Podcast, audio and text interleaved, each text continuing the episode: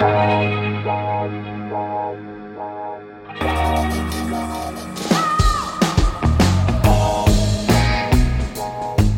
à lire, un podcast de Bernard Poirette. Benedetta Toso, 38 ans seulement, n'en a plus pour très longtemps. Le cancer la ronge sur son lit de l'hospice Fate Benefratelli à Venise. À sa demande, la médecin-chef appelle la questure. Elle souhaite la présence d'un inspecteur car sa patiente veut fournir un ultime témoignage qui devrait intéresser la police.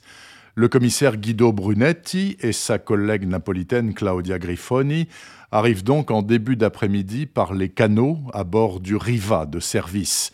Benedetta a tout juste la force de raconter que son mari Vittorio n'est pas mort dans un accident de moto, mais a été assassiné, car il avait la preuve de trucage massif dans les analyses de la qualité des eaux qui coulent des robinets de Venise.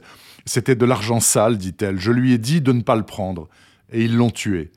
Avant de quitter la mourante, Brunetti lui dit seulement Je ferai tout mon possible.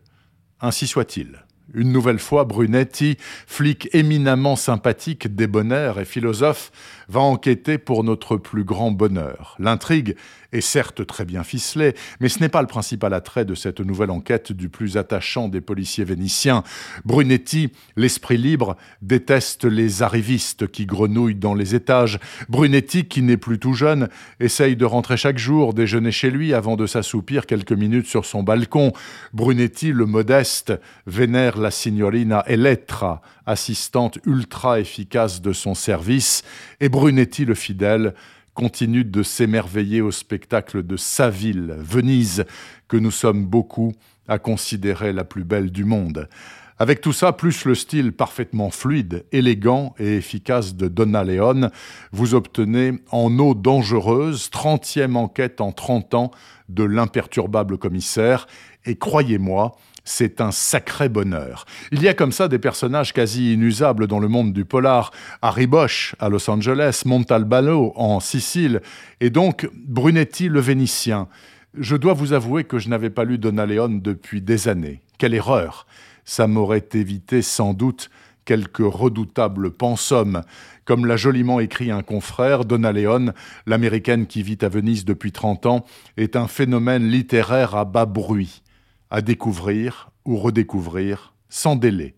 En eau dangereuse de Donna Leon est paru chez Calman Levy dans la collection noire. Retrouvez le podcast C'est à lire avec Bernard Poirette sur toutes les plateformes de téléchargement et rendez-vous sur le site bernardpoirette.fr pour vous abonner à la newsletter et être informé dès qu'un nouvel épisode est publié. Suivez toute l'actualité du podcast C'est à lire sur les pages Facebook et Twitter de Bernard Poirette.